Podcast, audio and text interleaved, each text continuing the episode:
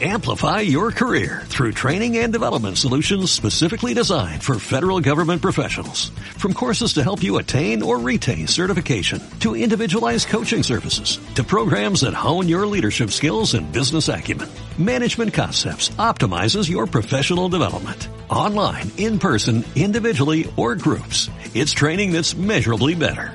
Learn more at managementconcepts.com. That's managementconcepts.com. Hola, buenos días. Hoy es jueves 1 de septiembre de 2022 y bienvenidos al Morning Call de Bankinter Análisis y Mercados.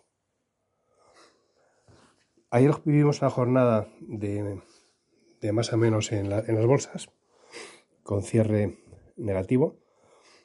Hubo dos factores que influyeron en los mercados. Por una parte, en Europa conocimos el dato del IPC del mes de agosto, que fue peor de lo esperado, una inflación con un crecimiento interanual del más 9,1%, y eso refuerza las posibilidades de que el Banco Central Europeo suba tipos en su reunión del próximo 8 de septiembre.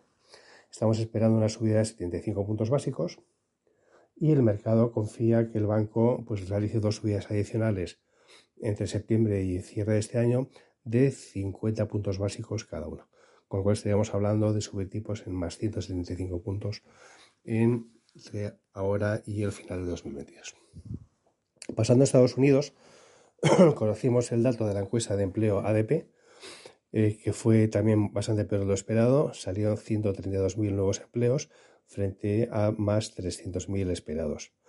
Ahora bien, en este caso se da la paradoja de que a veces lo que es malo para la economía es bueno para las bolsas, ya que el dato suaviza las condiciones para que la Fed sea menos agresiva en su próxima subida de tipos. Estamos hablando de la reunión del 21 de septiembre y el mercado empieza a esperar que en vez de subir 75 puntos, pues se podría subir eh, más 50.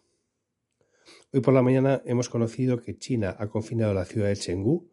Es una ciudad industrial que aporta casi el 2% del PIB y donde tienen fábricas pues, gigantes como Toyota, Volkswagen, Intel o Foxconn, que es un, proveedor de, Apple. El colofón de todo esto fue un mal día en las bolsas. Como ya he comentado, una jornada que fue más a menos donde el S&P 500 cayó un menos 0,8%, el Eurostox 50 un menos 1,9%, y hoy, esta madrugada, pues también ha habido caídas en China, el Nikkei ha caído un menos 1,6%, el Hang Seng menos 1,6% también, y la bolsa china, el CSI 300 un menos 0,3%. En el mercado de bonos también ha habido retrocesos. Eh, hemos visto un nuevo repunte en las tires de los bonos. En el caso del TIN americano, más 9,1 puntos básicos y en el caso del Bund alemán más 2,8 puntos básicos. Y luego caídas en el, en el petróleo, Brent menos 2,8% y West Texas menos 2,3% ante las perspectivas de una desaceleración económica eh, global. Pasando al día de hoy, eh, esta madrugada hemos conocido eh, por la parte macro el PMI de China, el del mes de agosto, que entra en zona de, de contracción, es un dato negativo. Y luego también las ventas minoristas en Alemania, que su caída al menos 5,5% interanual, vienen desde un menos 9%. Eh,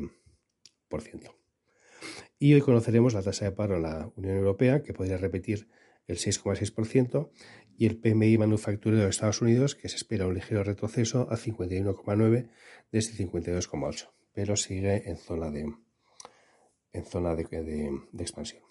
Posiblemente lo más relevante de cara a la jornada de hoy sea la noticia del confinamiento en la ciudad de Chengdu por un rebrote de casos de COVID. Eh, hoy se han confirmado 157 nuevos casos y creemos que esto, junto al mal dato del PMI, del PMI de China, pues es lo que ha forzado la caída de las bolsas asiáticas esta, esta madrugada. De cara a la sesión de hoy, pues eh, los futuros apuntan a que las bolsas podrían abrir en negativo. Eh, de hecho, para el caso del Eurostox 50 todo apunta a una caída de un menos 0,9% y para el S&P 500 americano un menos 0,6%. Y por resumir, pues llevamos cuatro sesiones consecutivas de caídas en bolsa. De hecho, de, todos los días de esta semana las bolsas han caído. Esperamos que hoy las bolsas sigan bajando, el ajuste en bonos continúa y las bolsas se siguen deslizando. Además de todo esto, septiembre suele ser históricamente un mes malo para las bolsas y no tiene pinta que esa tendencia vaya a cambiar en el año 2022. Muchas gracias por su interés y hasta mañana.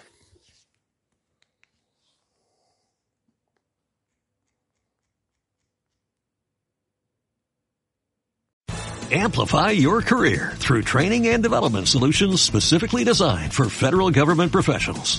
From courses to help you attain or retain certification, to individualized coaching services, to programs that hone your leadership skills and business acumen, Management Concepts optimizes your professional development Online, in person, individually, or groups. It's training that's measurably better.